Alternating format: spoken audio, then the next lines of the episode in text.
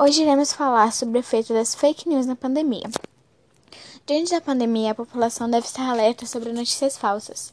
A pandemia do novo coronavírus e as medidas de isolamento social vêm sendo acompanhadas pela ampla profusão de conteúdo sobre o tema.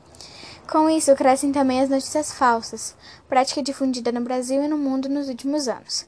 Nesse momento, a população deve tomar ainda mais cuidado, tanto para não acreditar em mentiras, quanto para não repassá-las. Notícias bombásticas prometendo remédios ou saídas milagrosas têm circulado no ambiente online e em redes sociais. Pessoas sem qualquer qualificação divulgam providências sem embasamento que tratariam a Covid-19 ou coronavírus, como pequenas doses de shots de imunidade ou a atribuição de poder da cura à hidroxicloroquina, mesmo contra a determinação do Ministério da Saúde. As notícias falsas espalham desinformação e dificultam a divulgação de informações e orientações pelas autoridades à população.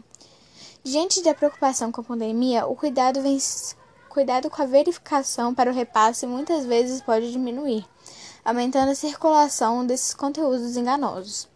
Entre as orientações estão duvidar de fontes desconhecidas, buscar orientações nos sites oficiais das autorizações de como a Organização Mundial da Saúde, OMS, a Organização Pan-Americana da Saúde, braço regional da OMS, o Ministério da Saúde e as secretarias municipais e estaduais, e evitar repassar informações sem certeza, mesmo que venham de amigos ou familiares. É possível também checar em diversas agências ou projetos, como Lupa, Aos Fatos e Comprova. O Ministério da Saúde lançou uma página direcionada a desmentir boatos. O site desmente inúmeras mensagens falsas, como orientações do órgão que nunca foram dadas, anúncios de vacina, formas de prevenção que não funcionam, como gargarejo com água morna, sal e vinagre, e alegações sobre o vírus, como o fato dele morrer em temperaturas a partir de 26 graus.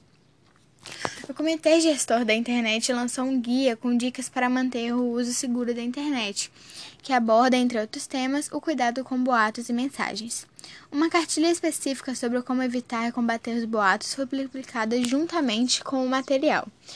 Conforme a publicação, em geral, os boatos difundidos apresentam uma série de características. Afirmam não ser notícias falsas, possuem título bombástico, têm um tom alarmista com palavras como cuidado ou atenção, omite local, data ou até mesmo fonte, principalmente no caso do WhatsApp, não traz evidências nem embasamento, coloca-se como único a revelar informação escondida pelos demais veículos, pede para ser repassada a um grande número de pessoas e alega consequências trágicas caso a tarefa não seja realizada, e utiliza o URL ou até mesmo design gráfico semelhante a veículos conhecidos. O material lembra que as pessoas responsáveis pela difusão dessas mensagens podem ser punidas, como o enquadramento nos ilícitos de calúnia e difamação, além de danos morais. No Brasil, o ilícito relacionado a um conteúdo falso só existe na legislação eleitoral, mas esses outros tipos penais podem ser utilizados. Plataformas digitais anunciaram medidas contra a disseminação de notícias falsas, como, por exemplo, o Google lançou um alerta que dá acesso a notícias, dicas de segurança e outras orientações de autoridades como a Organização Mundial da Saúde e o Ministério da Saúde. O serviço de notícias do conglomerado Google News criou uma seção específica com informações sobre a pandemia. Na Play Store, a loja de aplicativos, quando uma pessoa procura um app sobre o assunto, são mostrados aqueles relacionados com a autoridade pública, como o coronavírus SUS, do governo federal, e o coronavírus Ceará, do governo do estado do Ceará.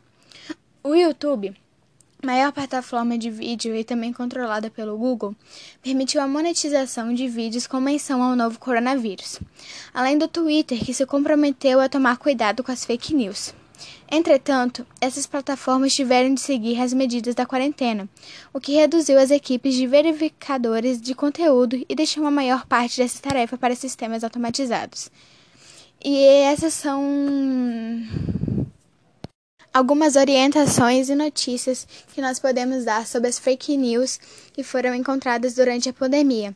Então tomem cuidado e por hoje é isso. Beijos!